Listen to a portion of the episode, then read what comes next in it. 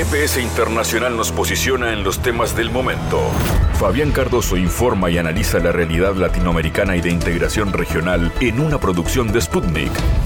Sintoniza M24 97.9 FM en Montevideo y 102.5 FM en Maldonado. También puedes escuchar GPS Internacional por mundo.sputniknews.com y m24.com.uy. La realidad política, siempre intensa, del continente latinoamericano está en cada GPS internacional. Hoy vamos a ir hacia Guatemala, que miren si ha sido noticia recientemente. Guatemala que vive horas de tensión política rumbo a lo que será la segunda vuelta electoral del domingo 20 de agosto. Intentos varios por parte de la justicia y también de sectores de poder cercanos al gobierno de sacar de la segunda vuelta el movimiento Semilla, que ha emergido como la sorpresa política en ese país. Finalmente el Tribunal Electoral ha ratificado que habrá balotaje, habrá segunda vuelta el 20 de agosto y que el movimiento Semilla va a participar de esa elección. Vamos a analizar qué hay detrás de todo esto junto al investigador guatemalteco Luis Guillermo Velázquez. Y hablaremos también de Ecuador, que tiene una campaña electoral muy particular, porque luego de la renuncia del presidente se abrió una campaña electoral muy corta, donde habrá elecciones, en este caso el 13 también eh, de agosto y se podrá saber qué pasa allí en ese país para lo que será un gobierno provisional que terminará el mandato que dejó el presidente saliente. En el medio de todo eso, las acusaciones de carácter jurídico, que algunos dicen que se trata claramente del Dunfer, contra el ex vicepresidente Jorge Glass, una figura cercana al expresidente Rafael Correa. Con Irene León desde Quito estaremos hablando de este tema. Como siempre, la agenda cultural tiene su destaque en cada viaje por el mundo del GPS, como este, que comienza así. En GPS Internacional localizamos las noticias de América Latina.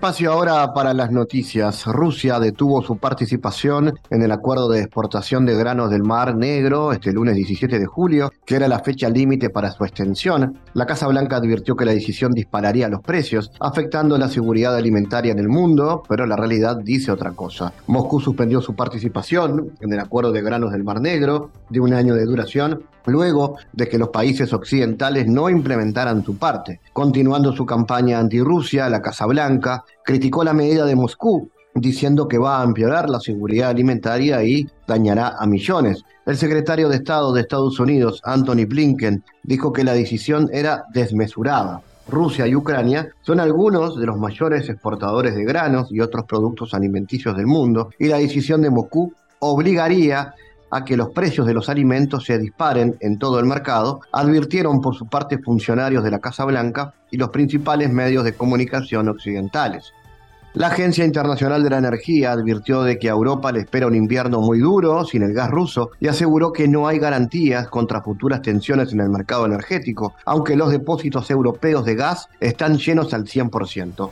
Nuestras simulaciones muestran que un invierno frío, junto con una interrupción total del suministro de gas ruso a la Unión Europea podría reavivar fácilmente la volatilidad de los precios, afirmó el organismo en su informe anual. La advertencia subraya el peligro potencial de un nuevo conflicto energético con Moscú, a pesar de una caída constante de los precios desde diciembre del 2022, que reforzó la convicción de que los peores efectos de la crisis europea del gas han quedado atrás. No obstante, Rusia sigue suministrando alrededor del 10% del gas importado por la Unión Europea, e incluso más gas proviene del país euroasiático en forma de gas natural licuado. El almacenamiento de gas en la Unión Europea supera actualmente el 80% de su capacidad, según el organismo petrolal del sector Gas Infrastructura Europa. Por su parte, los analistas esperan que las instalaciones de almacenamiento, capaces de albergar unos 100.000 millones de metros cúbicos de gas, alcancen el objetivo oficial, que contengan al menos el 90% de su capacidad en noviembre. Sin embargo, según la agencia, si se combinan los factores como un invierno frío, el corte total del suministro de gas por gasoducto ruso y una escasa disponibilidad de gas natural, batieron todos los récords los depósitos de la Unión Europea y podrían llegar a abril con solo un 20% de gas, un nivel que amenazaría con interrumpir el abastecimiento a los consumidores dentro del continente. El presidente de Rusia, Vladimir Putin, envió un mensaje de felicitación a su homólogo nicaragüense Daniel Ortega por el aniversario número 44 del triunfo de la revolución sandinista. En el escrito, el mandatario ruso destacó la buena relación que ambos países mantienen, así como la cooperación fructífera entre Moscú y Managua. Las relaciones ruso-nicaragüenses se basan en buenas mediciones de amistad y respeto mutuo. Moscú y Managua desarrollan una cooperación fructífera en diversas áreas y realizan una interacción constructiva sobre los temas actuales de la agenda internacional. Asimismo, Putin destacó que la consolidación de la relación estratégica entre el país sudamericano y la nación euroasiática responde a los intereses de ambos pueblos. El presidente de Argentina, Alberto Fernández, cuestionó al Fondo Monetario Internacional por continuar con la aplicación de sobretasas a las naciones endeudadas con los préstamos más cuantiosos, entre los que se encuentra su país. El FMI no ha podido encontrar el tiempo y las voluntades para revisar su política de sobrecargos, observó Fernández en la reunión plenaria de jefes de Estado que tuvo lugar durante la cumbre entre la Unión Europea y la Comunidad de Estados Latinoamericanos y Caribeños. En marzo del 2022, Argentina llegó a un acuerdo con el FMI para refinanciar durante 30 meses los vencimientos de capital y los intereses de los 44 mil millones de dólares que recibió en 2018 el gobierno de Macri. Para la entidad multilateral se impone una sobretasa de dos puntos porcentuales sobre la deuda de un país cuando supera el 187,5% de la cota y de 3 puntos porcentuales cuando eh, se refiere a otro tipo de financiamiento. Para el presidente argentino se necesita un cambio en la estructura financiera para que los países de bajos y medianos ingresos puedan lograr una inserción más plena y virtuosa en las cadenas de valor para recuperar margen de maniobra y para poder financiar la transición energética. El jefe de Estado también abogó por una nueva forma de asociación entre las distintas regiones en materia política y productiva, donde el aporte de América Latina y el Caribe no quede acotado a la exportación de materias primas. Muchísimas gracias, estimadas amigas, estimados amigos. Es para mí un honor dirigirme a ustedes en este encuentro. Volvemos a reunirnos después de ocho años. Y aunque el mundo de hoy es otro, nuestra voluntad de transitar un camino común para enfrentar unidos los nuevos desafíos parecen mantenerse inalterables. Me dirijo a ustedes como miembro de la CELAC luego de haber ejercido su presidencia pro tempore en el año 2022. Entonces, dos lemas nos inspiraban. Primero, que nuestra región esté unida en la diversidad. Segundo, que América Latina y el Caribe sigan creciendo como una zona de paz. Llevamos a cabo esta labor como una continuidad del trabajo realizado por países que nos precedieron, como México, buscando conducir a la CELAC hacia su fortalecimiento institucional en tanto proyecto común de expresión genuina de los intereses de nuestro continente. Con satisfacción puedo afirmar que con mucho esfuerzo hemos hecho de la CELAC una construcción colectiva, conscientes del valor de cada uno de sus miembros. La Argentina es parte de esta comunidad con la profunda convicción de que el trabajo mancomunado, que valora la riqueza cultural de la región, robustece nuestra voz en el escenario global. Con estas ideas fundantes y destacando la importancia central que tiene para nuestra comunidad la alternancia, hicimos el traspaso de la presidencia pro tempore a San Vicente y las Granadinas, quien ha liderado exitosamente los trabajos preparativos para esta cumbre poniéndonos a entera disposición para acompañar semejante tarea. Nuestro objetivo primordial pasa por afianzar la integración latinoamericana y caribeña. Estamos convencidos de que este es nuestro destino común y que debe ser construido de manera constante, generación tras generación. La pandemia del COVID-19 demostró la importancia de la solidaridad entre las naciones latinoamericanas, también las caribeñas y puso en valor a la CELAC como mecanismo de diálogo y concertación política, en un contexto en que las instituciones multilaterales fueron puestas a prueba por una crisis sin precedentes.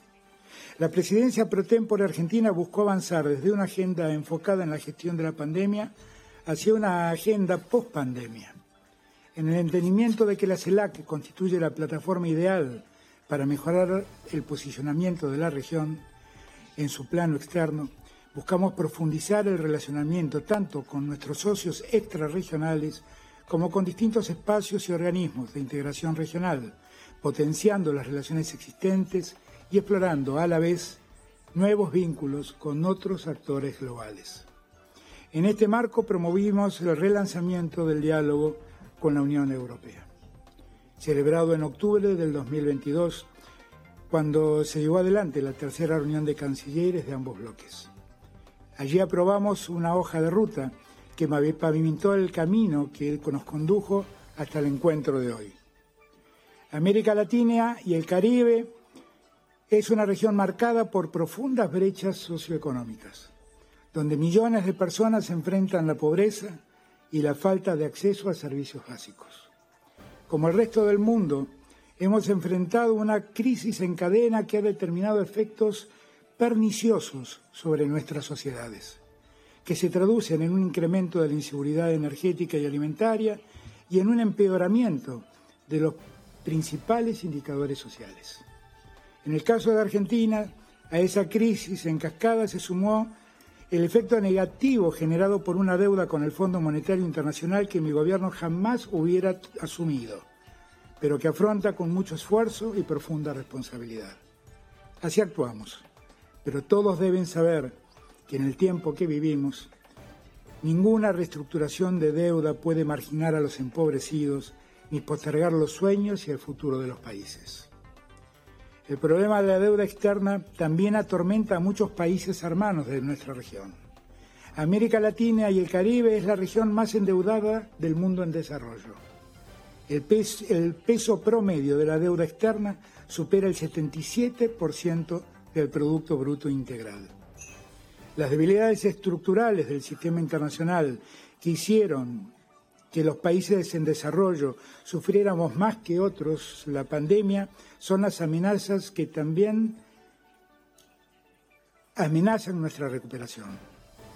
Sabemos que nuestras sociedades crujen cuando el mercado excluye y el Estado no encuentra mecanismos de integración y participación.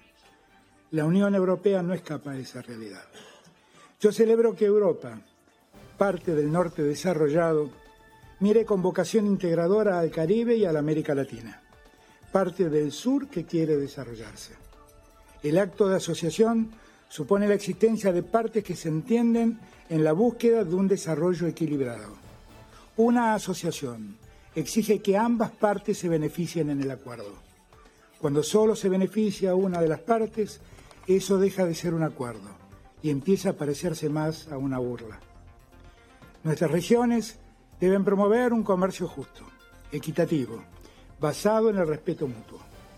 La promoción de inversiones sostenibles y de la diversificación de nuestras economías deben impulsar el crecimiento y el desarrollo de nuestras regiones, generando empleo y oportunidades para nuestros ciudadanos. Si no atendemos a ello, entonces nuestra voluntad acabará naufragando en una nueva desilusión. Reconocemos valores compartidos, la promoción y el respeto irrestricto de los derechos humanos y las libertades individuales. La democracia y el Estado de Derecho son aspectos centrales que todos preservamos. Para dar sustento a estos valores y construir sociedades más justas, debemos promover políticas inclusivas que garanticen el acceso igualitario a la educación, a la salud, al empleo digno y a la protección social. Es responsabilidad de nuestros gobiernos trabajar en conjunto para garantizar que nadie quede al margen de la sociedad y atrapado en el pozo de la pobreza. Estamos enfrentando un tiempo en el que las voces que maltratan la democracia encuentran eco en amplios sectores de la sociedad. Es imperioso que tejamos entre todos un entramado que restaure la confianza de nuestros ciudadanos en los procesos políticos democráticos, que promueva la transparencia, la rendición de cuentas y fortalezca nuestras instituciones y también la convivencia democrática, que acalle el ruido de los que se valen de la democracia tan solo para maltratarla más tarde. Este año Argentina celebra 40 años del restablecimiento de la democracia y aprovecho esta ocasión para reafirmar una vez más nuestro compromiso con los derechos humanos, con la protección de los derechos humanos como una política de Estado. lo que constituye una parte indisoluble de nuestra identidad. Finalmente, otro de los temas prioritarios de nuestra agenda común es el impacto del cambio climático. Las consecuencias del calentamiento global están afectando de manera desproporcionada a nuestras regiones, expuestas a fenómenos climáticos extremos. Argentina está sufriendo los efectos de la peor sequía que la historia registra desde 1929. Lamentablemente, cada nación que compone nuestra comunidad, de distintas maneras, se ha visto marcada por este flagelo. Debemos fortalecer nuestra colaboración en este ámbito, adoptando compromisos para mitigar las consecuencias de esta crisis y promover una transición hacia una economía sostenible y respetuosa con el medio ambiente, teniendo en cuenta el principio de las responsabilidades comunes pero diferenciadas y las respectivas capacidades nacionales. Europa sabe bien que somos proveedores de oxígeno que brindan nuestras selvas, nuestros bosques y nuestros montes. Europa y el norte desarrollado saben bien que somos acreedores ambientales, aunque nunca hemos sido, hemos sido tratados de ese modo. Reconociendo lo dicho, resulta necesario que Europa y el mundo desarrollado cumplan con el compromiso asumido de proporcionar los recursos financieros necesarios que nos permitan desarrollar energías limpias y sustentables. Estamos convencidos de que la arquitectura de financiamiento ambiental multilateral debe ser justa, transparente, equitativa y basada en el principio de responsabilidades comunes pero diferenciadas. Estos desafíos nos obligan a actuar de manera conjunta y colaborativa. La relación entre los países de América Latina y el Caribe y la Unión Europea debe basarse en la confianza, el diálogo y la cooperación mutua. Nuestra interacción debe contemplar las asimetrías y desequilibrios existentes entre nuestras regiones como línea de partida. Si atendemos todo lo dicho, podemos construir un eje económico y comercial que no nos someta a la nueva bipolaridad que este mundo está vislumbrando. Trabajando unidos, podemos presentar una alternativa a los retos que el mundo global nos propone. Debemos trabajar por un desarrollo inclusive y sostenible que respete el multilateralismo.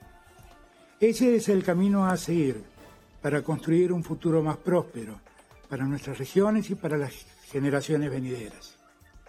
Este es la segunda vez que participo de un encuentro entre la Unión Europea y la CELAC. La primera vez lo hice en Viena, siendo jefe de gabinete del gobierno de Néstor Kirchner y ahora lo hago como presidente de la Argentina. Han pasado ocho años del último encuentro. No puede ser que no convirtamos este encuentro en un punto de inicio de acuerdo entre la Unión Europea y la América Latina. Creo que es posible, máxime cuando veo que Jorge Luis Borges inspira a los europeos tantas veces. Muchas gracias a todos y todas.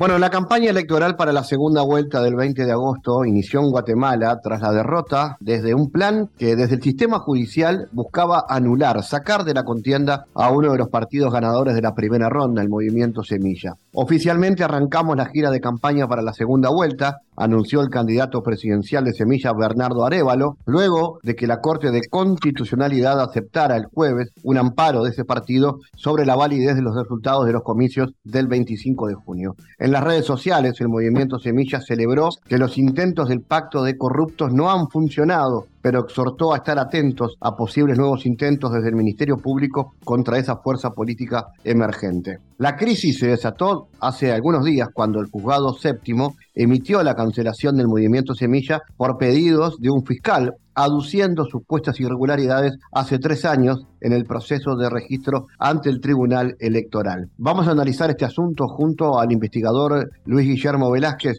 Eh, Luis, ¿Qué sucede en Guatemala? ¿Por qué se da esta embestida contra el movimiento Semilla? ¿Qué tal, Fabián? Muchísimas gracias por la invitación. Pues es el síntoma, el reflejo del profundo miedo que tiene el sistema eh, guatemalteco, el sistema corrupto que ha, ha, capturado las instituciones públicas para lucrar de forma ilícita e ilegítima y es por ello que hacen una, una intentona de neutralizar y de sacar de la contienda electoral al movimiento Semilla. Pero de hecho, esto es muy interesante porque han, han acudido a, a, maniobras golpistas que no han cuajado de todo, del todo bien, incluso dentro del propio sistema. Y creo que por eso es de que no ha tenido éxito, porque el, el propio sistema, el propio establishment está dividido entre, entre bloquear a Semilla por la vía autoritaria y de bloquearla o de bloquearla por la vía institucional, ¿verdad? Y este es el motivo, por ejemplo, que cámaras empresariales que apoyaron detener la lucha anticorrupción, que apoyaron los esfuerzos de Jimmy Morales, del presidente anterior, para no renovar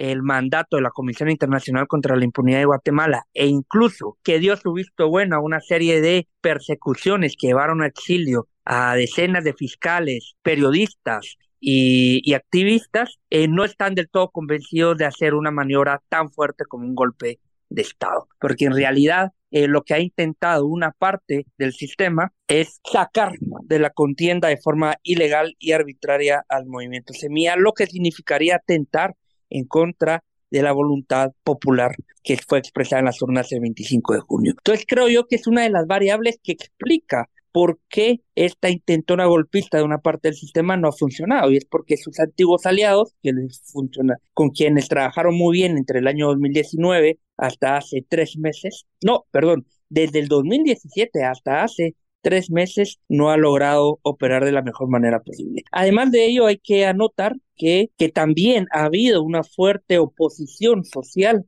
a esta intentona golpista que ha sido respaldada por la comunidad internacional. Es decir, de que hay muchos actores con diversos intereses que no están del todo convencidos o que no comulgan en lo absoluto con, el, con la intentona golpista. No obstante, cabe señalar que esta facción del sistema está dispuesta a todo, ¿verdad? Y como está dispuesta a todo y está respaldada por el gobierno actual, eh, podemos esperar muchas cosas, ¿verdad? Sobre todo porque tienen negocios en común, tienen informaciones en común que en algún momento dado pueda presionar a alguno de los actores del sistema a moverse hacia el lado golpista. Además de que esto no acabaría tampoco el, el 20 de agosto, porque en una posible victoria electoral de Semilla pasaríamos a un escenario de, de un escenario de, de viabilizar o detener la toma de posesión del presidente electo, ¿verdad?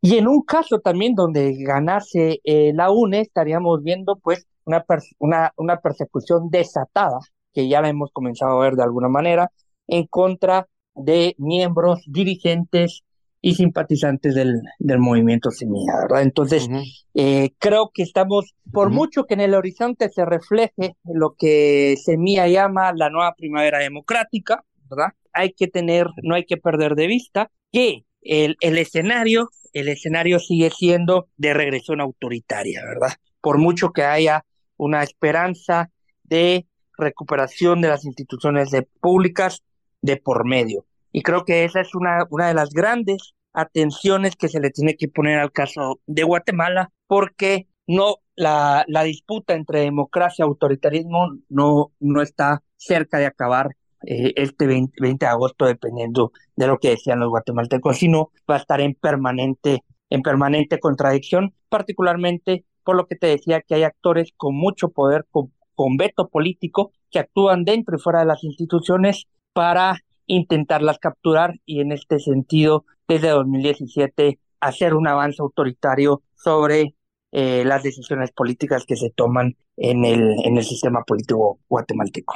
Luis, entonces, ¿estamos ante últimos coletazos de muestras de corrupción de un oficialismo que está perdiendo cada vez más legitimidad social e institucional? Claramente, pero además quiero insistir en que está tan enraizada que incluso una posible victoria del movimiento Semilla, que será también la expresión social de derrotar a la corrupción y al autoritarismo, seguirán estando presentes en las instituciones y operando fuera de ellas también. Entonces, es, una, es un enemigo que no termina que no, que no es vencido únicamente al momento de ser vencido eh, electoralmente. Además hay que vencerlo institucional, social y económicamente en el sentido de que por medio incluso de su poderío económico es de que pueden generar una serie de, decisiones sin haber sido siquiera electos en las urnas, ¿verdad?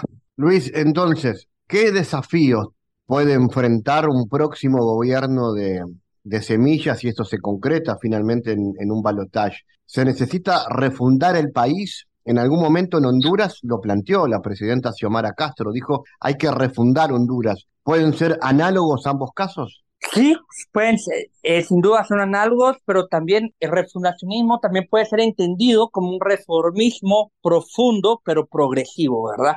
Eh, porque es verdad que también hay actores que en este momento no están del lado del golpe, pero que se pueden convertir en golpistas en la medida en que se sientan amenazados grandemente sus intereses y, en y sus privilegios. Y en ese sentido, el, el esfuerzo por el cambio cultural para que sea transformado en cambio político es mucho mayor. Hace unos días eh, me llamaba mucho la atención que había un tweet de, que intentaba ser gracioso, pero que, que al final te, te, da una muestra de lo que ha sido Guatemala y de lo que ha sido Centroamérica como región, eh, a excepción claramente de Costa Rica, y decía, Bernardo Arevalo, que es el presidenciable de Semilla, ni siquiera ha tomado posesión y, ha, y ya ha tenido dos intentos de golpe de Estado. Sin ir tan lejos, en 1950, entre 1946 al 52, el papá de Bernardo Arevalo, que era Juan José Arevalo Bermejo, uno de los dos, eh, dos presidentes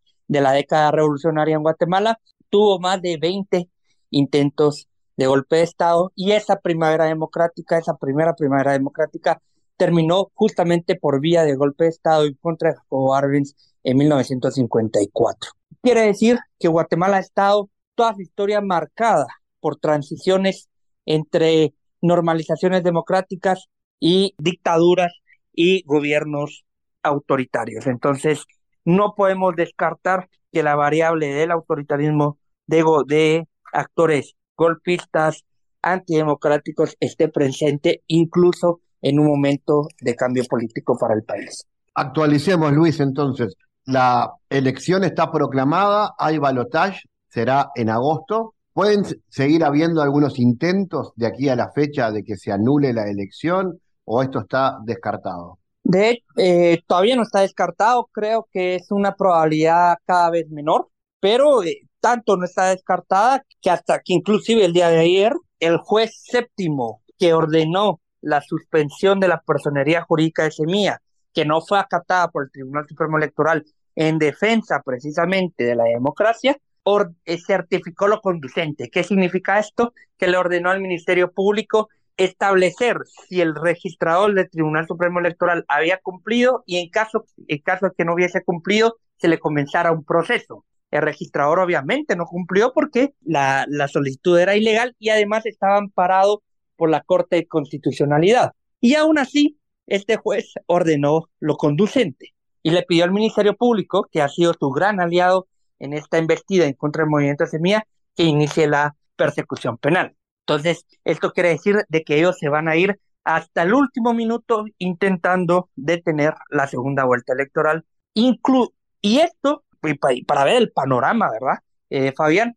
Esto sucede aun cuando no tienen los apoyos de actores que siempre han decidido o que han tenido la última palabra en el país, como por ejemplo las cámaras empresariales y la Embajada de Guatemala, y en este caso con un papel más protagónico en los últimos años el Departamento de Estado de Estados Unidos. Este es el, este es el panorama, quiere decir de que si bien hay una ruptura de lo que se ha denominado en Guatemala el pacto de corruptos, una facción del pacto de corruptos está decidida a intentarlo hasta el último minuto. Incluso esta operación, para adelantar un poco los análisis y hacer un poco de análisis prospectivo, esta operación golpista en realidad que tiene varias fases y varias posibles victorias. La más, la más grande victoria para ellos sería que Semilla no participe en la segunda vuelta electoral. Pero si aún si, si esto sucediera, independientemente de gane o no, esta carta la pueden seguir utilizando incluso para el próximo año para intentar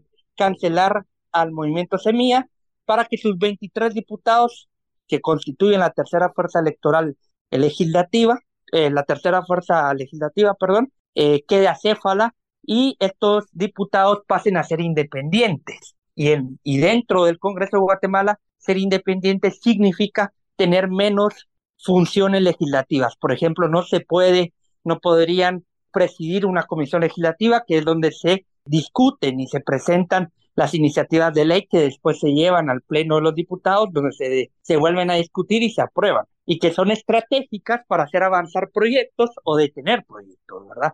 Entonces, digamos de que esta operación, la parte más ambiciosa es detener al movimiento Semilla y que no llegue a la segunda vuelta, pero puede tener otro tipo de, de, de repercusiones para el futuro, ¿verdad? Para el 2024 en este caso. Desde Guatemala, Luis Guillermo Velázquez, gracias por tu análisis en GPS. Gracias, Fabián.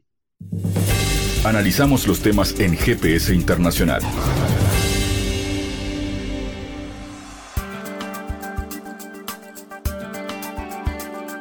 Bueno, hablemos de Ecuador. El jefe de la Corte Nacional de Justicia, Luis Rivera, aplazó la audiencia de formulación de cargos contra el ex vicepresidente Jorge Glass por presunto peculado en la adjudicación de un contrato para la reconstrucción de la provincia de Manabí tras el terremoto de 7,8 grados que fue registrado en el 2016. Según Radio Pichincha, el magistrado dispondrá ahora un nuevo día y hora para instalar esta diligencia. La audiencia fue solicitada por el fiscal general del Estado, Diana Salazar, quien abrió el caso por presuntas irregularidades en el contrato para la construcción del proyecto vial Manta-Coliza de 22 kilómetros por 68 millones de dólares provenientes de la Ley Orgánica de Solidaridad. Junto a Glass serán procesados otros funcionarios, Carlos Bernal y también Pablo Ortiz, ex gerente de la empresa Ecuador Estratégico. Vamos a analizar este asunto que se da en el marco también de una campaña electoral corta pero intensa que se está dando en Ecuador. Primero, estamos en contacto con la socióloga ecuatoriana Irene León. Irene, cuéntanos, ¿quién es Jorge Glass y cómo analizas el aplazamiento de la sentencia por delitos de corrupción respecto a su caso? Hola Fabián, un saludo, un saludo a la audiencia.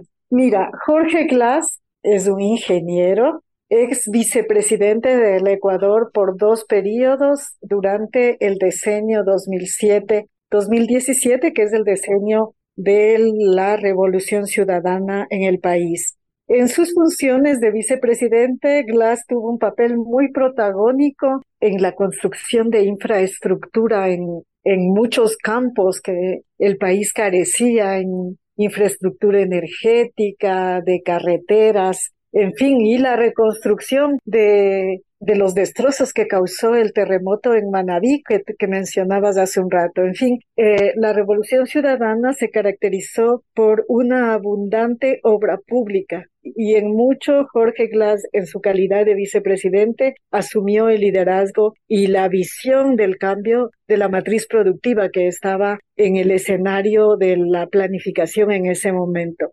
Entonces, eh, Glass fue reelecto como vicepresidente conjuntamente con Lenin Moreno, el expresidente de Ecuador, que eh, una vez en el cargo traicionó el programa, la propuesta que le llevó al poder y se alió a las élites del neoliberalismo.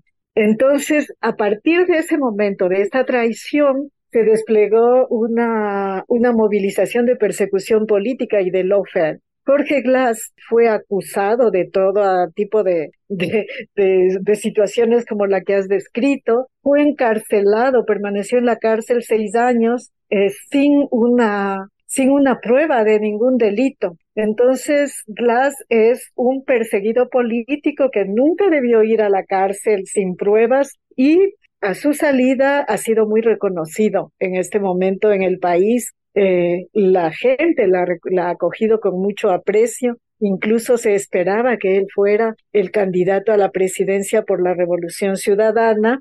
Eh, fue propuesto, él se rehusó justamente porque todavía está afectado por estas causas de persecución política y no quería exponer a todo un proceso por, por esa situación. Así que él es Jorge Glass y esta es la situación. Es una causa de lofer en la que los detalles de, de, por qué se le acusa y los montos, al fin, han sido varios en todos estos años y eh, todos sin ninguna prueba que fundamente delito alguno por parte de Jorge Glass.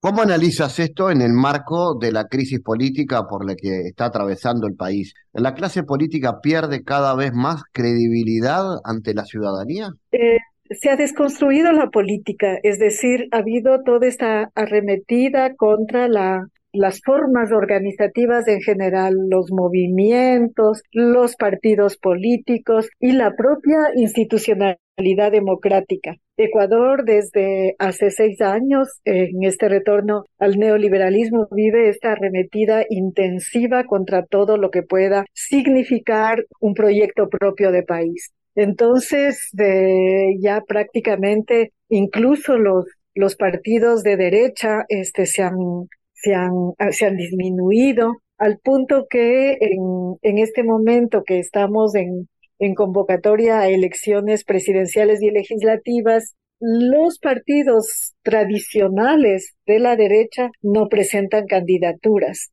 Es decir, se ve una debilidad muy, muy fuerte en, en esta, en la institucionalidad política. De los ocho, de las ocho candidaturas que están presentes para la presidencia de la República, solo una corresponde a un movimiento político, a una, a un funcionamiento orgánico. Todo lo demás eh, funciona de modo arbitrario, digamos. Entonces, el, el OFER, la persecución política, todas estas tramas eh, relacionadas con, con esos procedimientos más el, la propia visión de no, no política del neoliberalismo han desestructurado todo lo que eh, puede ser considerado como institucionalidad y, y, formas organizativas en el país. Sí, es parte de la crisis en la que estamos inmersos y es parte también del, del marco propositivo para salir de esa crisis.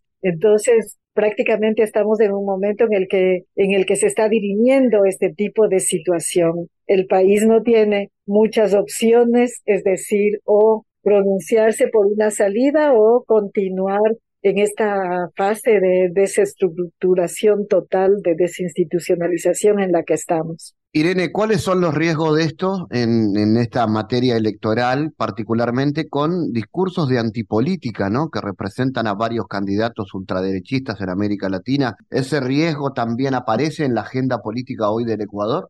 Justamente, como mencionaba, aquí de las ocho candidaturas que están presentes, siete son personas que no corresponden a un, a un partido político. Y a su vez, los partidos políticos que están inscritos en el Consejo Nacional Electoral, independientemente de su contextura, están prestando espacio a esas candidaturas eh, que yo llamo de alquiler. Entonces, sí, es una desinstitucionalización de, del quehacer político de manera generalizada.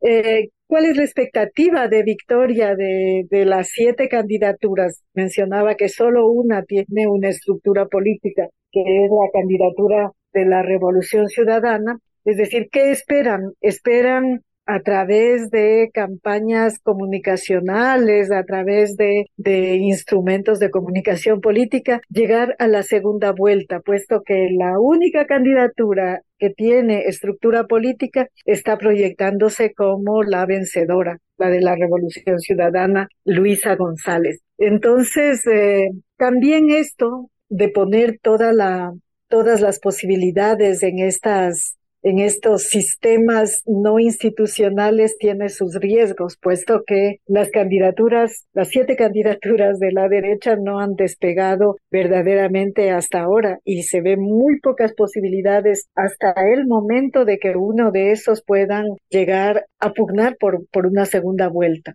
De suceder esto, de llegar a una segunda vuelta, sin duda se juntarán todos contra la candidatura de la Revolución Ciudadana. Ahora, en medio de esta situación crítica que mencionabas que vive Ecuador, hay una el incremento de esta violencia que se expresa en todas partes. Y el, la campaña electoral ya ha sido afectada por, por la violencia, es una situación inédita en el país y de hecho, por ejemplo, hay candidatos a la Asamblea, al Parlamento, que ya han sido asesinados y es una campaña de muy alto riesgo de que la violencia irrumpa en cualquier circunstancia y momento. De hecho, estoy hablando de violencia grave, porque violencia verbal, violencia política ya se expresa desde inicios de este proceso de neoliberalismo que afecta al país en, en el momento. Eh, ahora, está el riesgo también para los otros de poner todo su, todo su, su inversión, su creencia, su, su capital en, en campañas de comunicación política, de redes sociales, control, etcétera, que también se ve en otras partes de América Latina y el mundo, tiene sus riesgos y se está mostrando en este país en situaciones como por ejemplo la arremetida sexista de la que ha sido víctima la candidata Luisa González, que es la candidata a la presidencia por la Revolución Ciudadana, ha tenido ecos contrarios en la población. Ella ha sido acusada por ser mujer de varias situaciones eh, inherentes a su condición y la población ha reaccionado a favor de ella. Entonces también hay una prueba interesante sobre estas campañas mediáticas que se consideran como por encima de todo en este momento en todas partes y que y que podrían este, ser revertidas por otro tipo de, de, situaciones y condiciones de cada uno de los contextos. Y en este caso, por ejemplo, en, con una reacción contra el, el maltrato a las mujeres, como este sucede en, en la reacción popular contra el maltrato hacia la candidata de la Revolución Ciudadana. Hasta el momento, la Revolución Ciudadana en todas las encuestas lleva la delantera, un margen bastante significativo. Si la situación continúa así hasta el 20 de agosto, que, que son las elecciones, hay incluso indicios de que podría salir victoriosa en la primera vuelta. De hecho, como mencioné, siendo el único movimiento organizado con candidaturas propias, también es el único movimiento que ha presentado públicamente un plan de trabajo, un plan de país.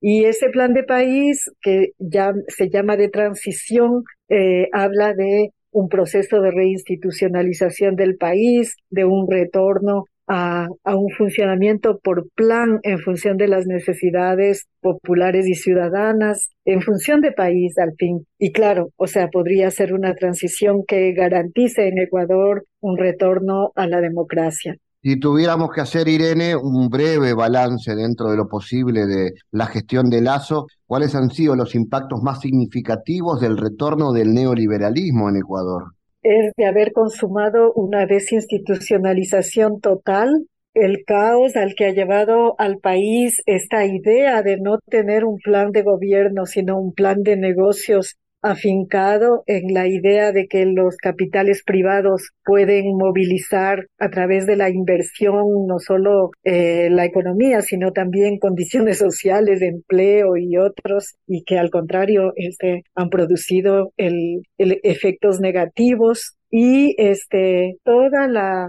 la, el afianzamiento de las desigualdades. En Ecuador se estaba en un proceso de de disminución de las polarizaciones y ahora nuevamente el país se encuentra inmerso en el retorno a desigualdades extremas, el incremento de la pobreza extrema, crítica, crisis en todos los sentidos en la educación y, sin duda, esta violencia que costará muchísimo deshacer.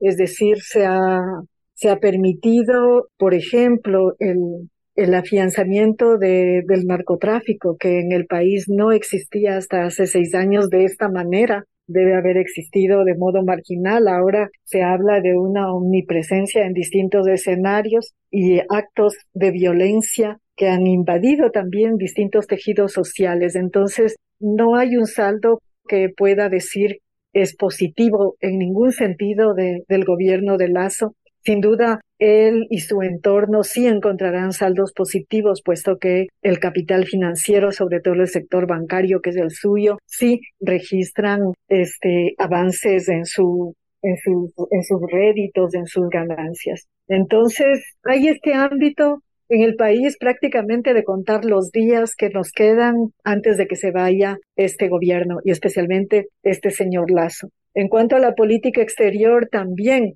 está completamente desestructurada. Habrá todo que rehacer para poder tener una, una política exterior de país, de país soberano, para rehacer una propuesta de Estado eh, anclada a la integración latinoamericana y del Caribe, para volver a rearticular el país a todas las instancias multilaterales en las que eh, hay capacidad, hay posibilidades de, que América Latina y un país como Ecuador con una constitución garantista de derechos puedan tener una voz apropiada. Así que queda un país destruido. Quien reciba este legado tendrá que hacer muchos esfuerzos para volverlo a levantar. Irene León, gracias por tu análisis para GPS. Gracias a ti, hasta luego. En GPS Internacional navegamos por la sociedad y la cultura.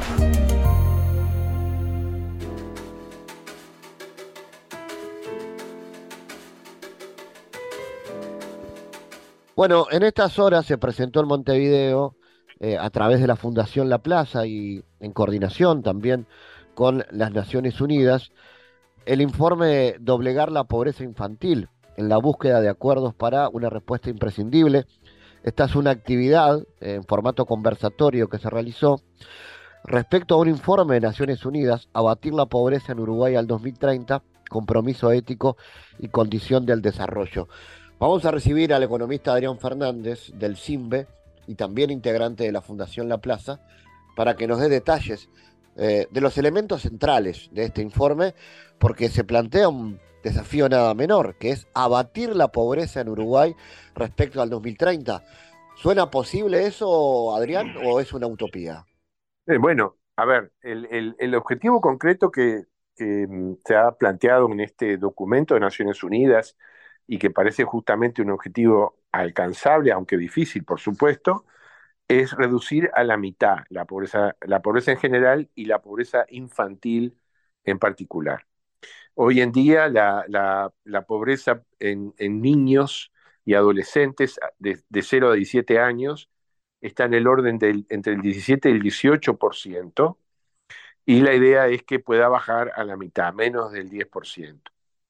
Ahora, hay que tener en cuenta que todas las definiciones de pobreza refieren al hogar, o sea, una vez que se contabilizan los ingresos de ese hogar, se contrastan, se, comparan con la línea de pobreza y los hogares que no llegan, de, acuerdo al tamaño, la cantidad de, integrantes, etcétera, no llegan a esa línea de pobreza son considerados pobres, todos sus integrantes. Entonces, sacar a los niños de la pobreza, reducir a la mitad a los niños este, en situación de pobreza, significa hacer otro tanto con todos los hogares y con los adultos que están en ese hogar, ¿no es cierto? O sea que el, el, eh, propósito, la, la, meta es una meta ambiciosa, muy ambiciosa, pero está en línea con los compromisos que el país ha asumido y que la comunidad internacional eh, en general ha asumido de reducir a la mitad la situación de la, la población en situación de pobreza al 2030, ¿no? O sea, ese es un objetivo muy ambicioso, pero este, alcanzable. Y significaría que los, los hogares en, situación de pobreza, la población en situación general, ¿no? En situación de pobreza se ubicaría en el orden del, del 5%, lo que es un, para, para, para las cifras históricas de Uruguay, desde que se hacen estas estadísticas, sería un valor, este, eh, un valor realmente eh, muy auspicioso para de ahí continuar con, los, con las medidas para seguir mitigando, ¿no?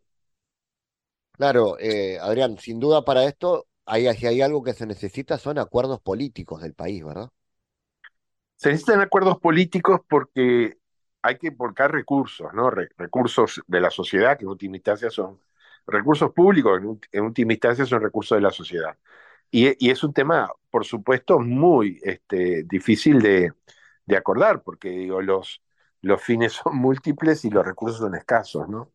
Entonces, si se quiere llevar adelante estas acciones en esta línea, los cálculos de Naciones Unidas implican que hay que destinar un volumen de recursos importante y eso necesariamente tendrá que balancearse con otros fines que, este, a los que también son necesarios y son este, prioritarios. O sea, se requiere un acuerdo político en ese sentido, ¿no es cierto? No tanto en términos de las acciones o la metodología, si se quiere, para encarar estos problemas, sino más bien en este punto, que obviamente es un tema completamente eh, eh, político 100%, que es cómo destinar, de dónde destinar estos recursos, ¿no? Y la pregunta básica, ¿no? Y hacérsela a un economista, ¿hay de dónde sacar para esto? Bueno, justamente ese es el punto. Este, dependerá, dependerá del espacio fiscal que se tenga este, para cuando, cuando comiencen a implementarse estas medidas, pero seguramente va a haber que subir en la prioridad de los gastos a este tipo de acciones para poder este, eh, encararlas, ¿no? No, ¿no? no estamos hablando de un gasto trivial, estamos hablando más de un punto del producto, o sea que se requiere eh, priorizar esta área y eventualmente este, quitarle prioridad a otras, ¿no? ¿Cuánto se ha podido hacer hasta ahora, digamos? ¿Hay un camino iniciado que sirva de base? Sí, por supuesto. No, eh, eh, a ver, están dadas las condiciones eh, para poder emprender este, este tipo de medidas, están dadas las condiciones operativas, digamos, porque acá, la propuesta que, que hace Naciones Unidas tiene que ver con aumentar las transferencias que hoy en día se realizan básicamente a través de asignaciones familiares, plan de equidad y las, las, las otras transferencias que realiza el MIDES, ¿no? La tarjeta TUS, etcétera. O sea que la base operativa está disponible. O sea, ese es el, creo que es el, punto más importante a resaltar. No, tenemos que armar infraestructuras o, procedimientos nuevos. O sea, lo que hay que hacer es, eh, eh estamos hablando de cómo encarar la, reducción de la pobreza en el corto plazo, ¿no es cierto? Lo que hay que hacer entonces es tomar la decisión, que es la que más cuesta, por supuesto, de destinar recursos este, a, estas actividades. Quiero mencionar que esta es la, recomendación, si se quiere, para lograr una reducción rápida, rápida, de corto plazo en la pobreza. Pero, naturalmente, si se quiere que esta reducción sea sustentable en el tiempo. El, informe lo plantea nada más que como titulares, si se quiere, pero por supuesto tendrá que tomarse medidas en, varios frentes, ¿no? Educación, educación para los adultos, eh, capacidad de trabajo de los adultos, probablemente eh, insistir o, desarrollar este tema de los, de los, eh, de los cuidados, liberar, por lo tanto, horas para que las, las mujeres puedan dedicarse a, mejorar los ingresos del, del, hogar, en fin, hay toda una serie de políticas que es así, son mucho más complejas, que permiten la sustentabilidad en el tiempo de estas reducciones de la pobreza, ¿no es cierto? Sin duda serán temas que, que deberán estar en, en las campañas electorales de aquí al 2030. ¿Hay expectativas de eso? Bueno, justamente ese es el, el, principal ánimo, el principal eh, objetivo que tiene la Fundación. Poner sobre la mesa distintos temas que se consideran este, importantes, eh, imprescindibles, como dice el título, este, para que los, partidos políticos, en estos momentos que se están discutiendo, en varios de ellos, en sectores, se están discutiendo los temas programáticos, eh, poner sobre la mesa estos temas para que puedan ser incluidos en la discusión. Y por supuesto que más adelante, quizás el año próximo, eh, puedan ser objeto de discusiones intrapartidarias, eh, entre los partidos. Entonces, eh, ese es el objetivo de la fundación. Y, en ese sentido, hemos tomado cuatro temas este, que no abarcan todos los temas prioritarios de la sociedad uruguaya, ni mucho menos, pero que, en los cuales creemos que es importante remarcar este tema de vulnerabilidad y pobreza, los temas de, cambio climático, este, muy, muy relevantes, por supuesto, eh, los temas de cultura y comunicación, y finalmente las contribuciones que pueda hacer Uruguay a temas de la, de la paz a nivel mundial, ¿no? O sea que en ese sentido viene trabajando Fundación La Plaza, digamos, como una usina de contenidos de alguna manera. Sí, eh, eh, yo sé que sería más modesto, es decir, un vehículo para canalizar eh, opinión de expertos, en este caso Naciones Unidas, opinión de actores políticos, la segunda o tercera parte del evento de ayer este, tuvo la, palabra de actores políticos de, tres partidos principales, o sea, un vehículo para canalizar esta discusión. Y, insisto, poner encima de la mesa estos temas que a veces pueden no estar este, en la agenda, ¿no es cierto? Por otros temas, por la, la, coyuntura, las urgencias de, corto plazo, etcétera, ¿no? Se prevén entonces la realización de más actividades de este tipo. Exactamente, exactamente. La, la previsión nuestra es de la fundación es poder realizar una de estas actividades cada mes de aquí a fin de año. Y ahí veríamos cómo poder incidir el año próximo. Pero la idea es que en este año, que todavía están los, los, los este, la, contienda electoral, digamos, todavía no subió de temperatura, poder poner estos temas sobre la mesa y, facilitar el intercambio. ¿no?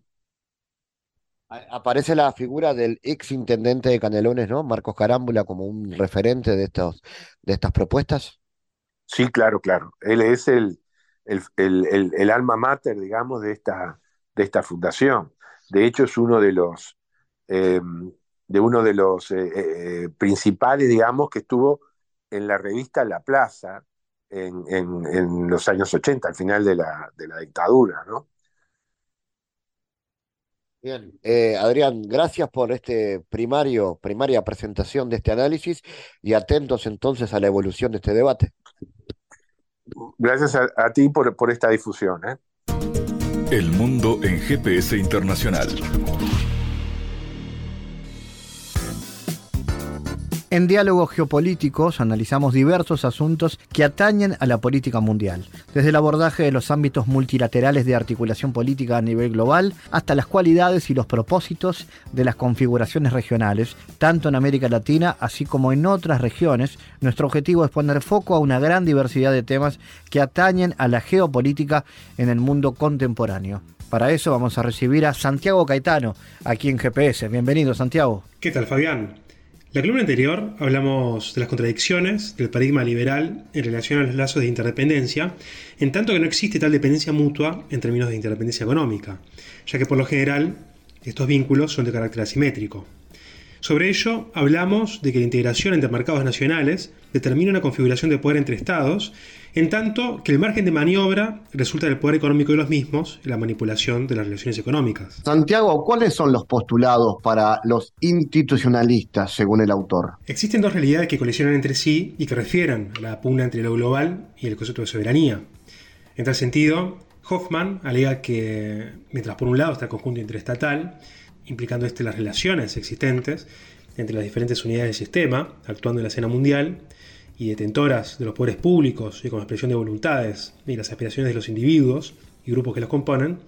Por otro lado, está la sociedad transnacional, siendo estas relaciones que se establecen a través de las fronteras de estas unidades entre los grupos y los individuos. ¿Y cuáles son las características del institucionalismo liberal? Bueno, resulta importante entender dicho vínculo desde la lógica poder estructural. Al respecto, según nos advierte la autora Susan Strange, el concepto de poder del sistema internacional estaría definido como la capacidad de ejercer influencia en la configuración y determinación de las reglas de juego en que los estados se relacionan entre sí, tanto así como las sociedades y las empresas. Bueno, en la próxima columna vamos a seguir profundizando sobre este tema. Gracias Santiago por tu aporte a GPS Internacional. Gracias Fabián, hasta la próxima. GPS Internacional, una producción de Sputnik con la producción periodística de Santiago Caetano, siguiendo los temas más importantes de la agenda latinoamericana y con visión global. Esta producción de Sputnik que se despide y que nos invita también a que nos sigan a través de las redes sociales. En Twitter somos GPS Inter y estamos también en Facebook, GPS Internacional. Fabián Cardoso en GPS Internacional junto a los protagonistas analizó la realidad. Una producción de Sputnik por M24, 97.9 FM en Montevideo y 102.5 FM en Maldonado. Que puede volver a escuchar en mundo.sputniknews.com y m24.com.uy.